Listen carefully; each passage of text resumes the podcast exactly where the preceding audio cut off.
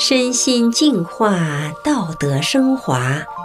现在是明慧广播电台的修炼故事节目。听众朋友您好，我是德明。今天和大家分享的故事是：从弱智到超常的男孩。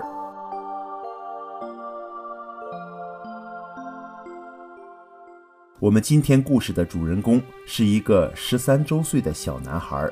名叫慧慧，他小小的年纪已经有了不同寻常的人生经历，从死亡的边缘上复活，从弱智变为正常，又从正常通向超常。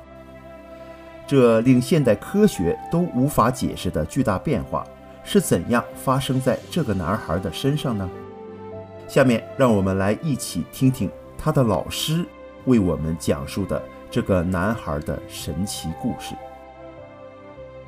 慧慧刚刚出生两个月的时候，突然有一天口吐白沫，不省人事。家人慌了，立即驱车前往附近的一家县区医院。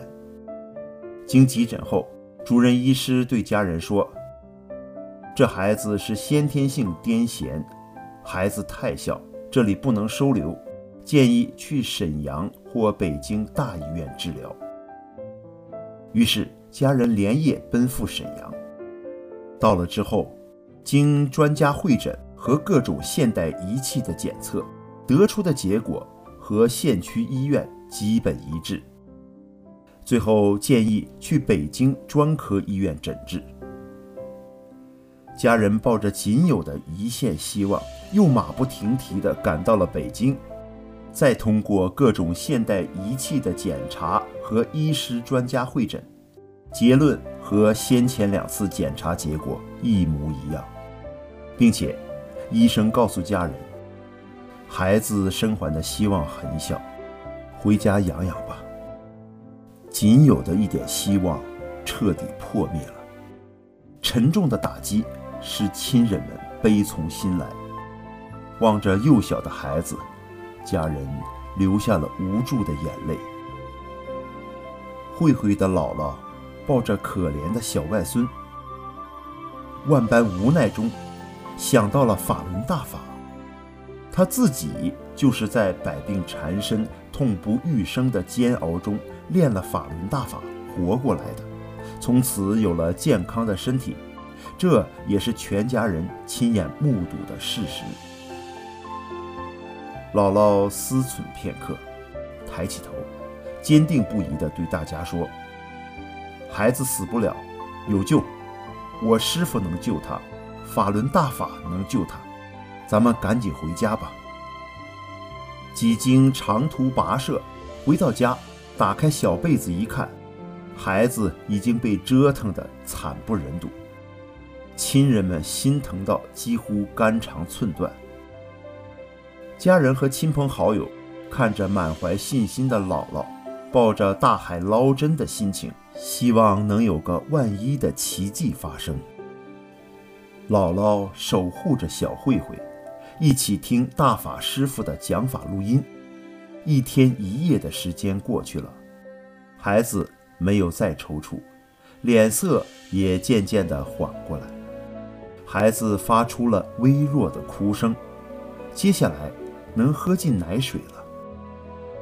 看着死里逃生的孩子，一家人心里一块石头终于落了地。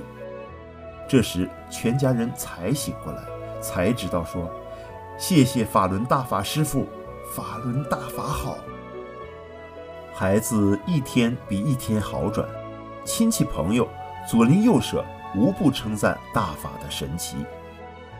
一天饭后。姥姥郑重地对全家人说：“孩子的第二次生命是法轮大法给的，是我师傅给的。法轮大法是正法，永远不能忘记这救命之恩呐！”慧慧九死一生的真实故事迅速传遍了十里八村，不少有缘人因此纷纷走入了法轮大法的修炼中。一会儿，慧慧到了上学的年龄，可是到了学校后，上了不到一周的课，就被学校辞退了。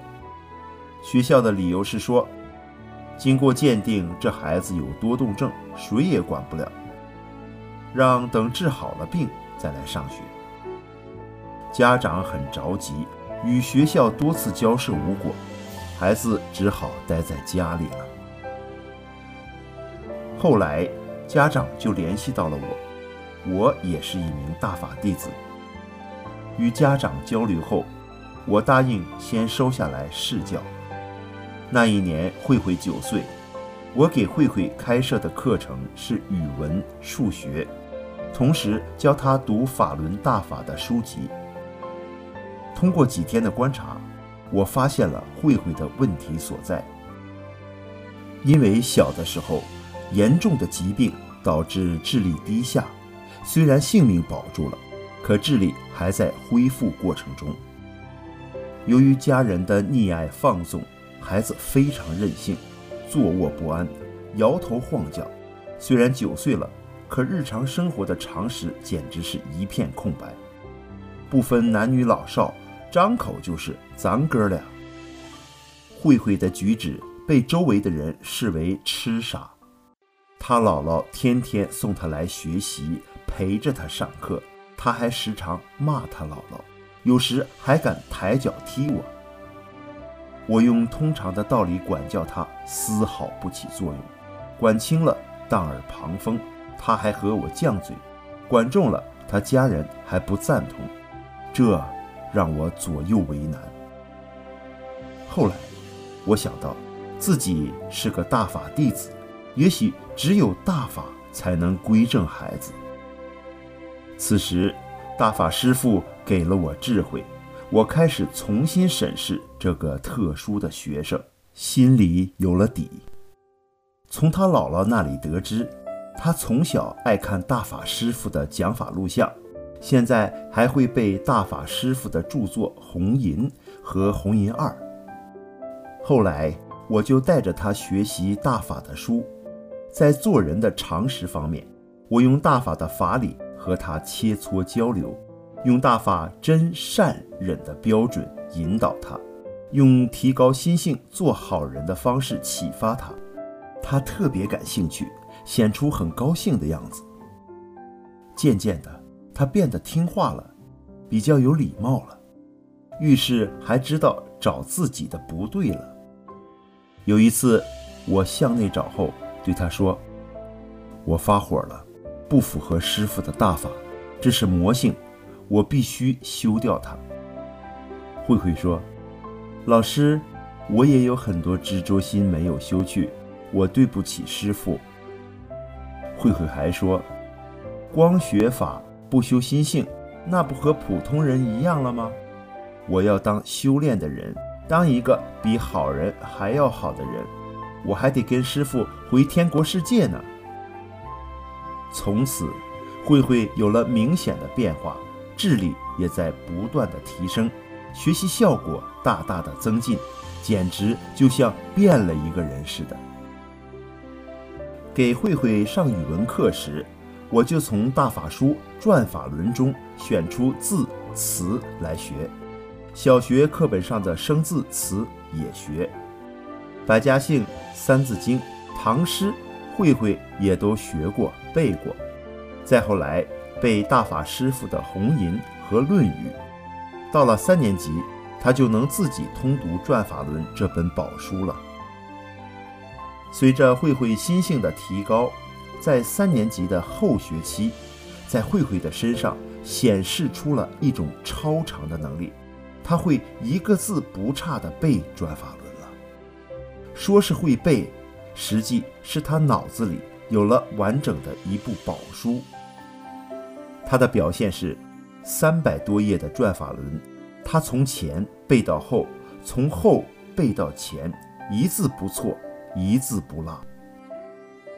我曾这样测试他：从转法轮任何一页中间一段开始，他都流利的一字不错的背下来。我又随手翻到其他页读几句，停下来问这几句法在多少页上，他不加思索地一一答对。这种超常的能力，正常人中的文人、墨客、专家、教授也恐怕很难具备啊！我悟道，这是大法师父给他压进脑子中的，不是他自己背的。因为我知道，他当时还只是能刚刚通读转法轮，根本没有背过。是大法师父给他开启了一种功能，才有了这种不同寻常的背。在和他切磋交流时，我说：“这是师傅授予你的大奖，一定要珍惜师傅的慈悲苦度。”他说：“我还以为谁都会背呢。”从此以后，慧慧犯错误时都能对照大法找到自己的不足。每当姥姥跟别人讲法轮大法真相时，她就帮腔说。我的小命就是法轮大法给的，是我师傅给的。相信大法好，有福报哦。慧慧每天都坚持学法，有时姥姥忙了，她就自己端端正正地坐着学一讲转法轮。在家里经常主动干家务活，拖地、洗碗、洗衣服，嘴里还叨咕着吃苦是好事儿。有一次。几个警察手里拎着几个写有“法轮大法好”的条幅，往村委会走。慧慧拽着姥姥就跟进了院子。警察刚把条幅放在地上，慧慧就上前去抢，并说：“这是救人的。”把警察都给逗乐了。慧慧，这个普通而又不普通的孩子，从死亡的边缘上复活，从弱智。变为正常，又从正常通向超常。这种特殊的巨大变化是现代科学无法解释的。慧慧的家人看到孩子的超常变化，既感到不可思议，又感到无比的幸运和感恩。他们感恩法轮大法的超常，感恩大法师父的宏大慈悲。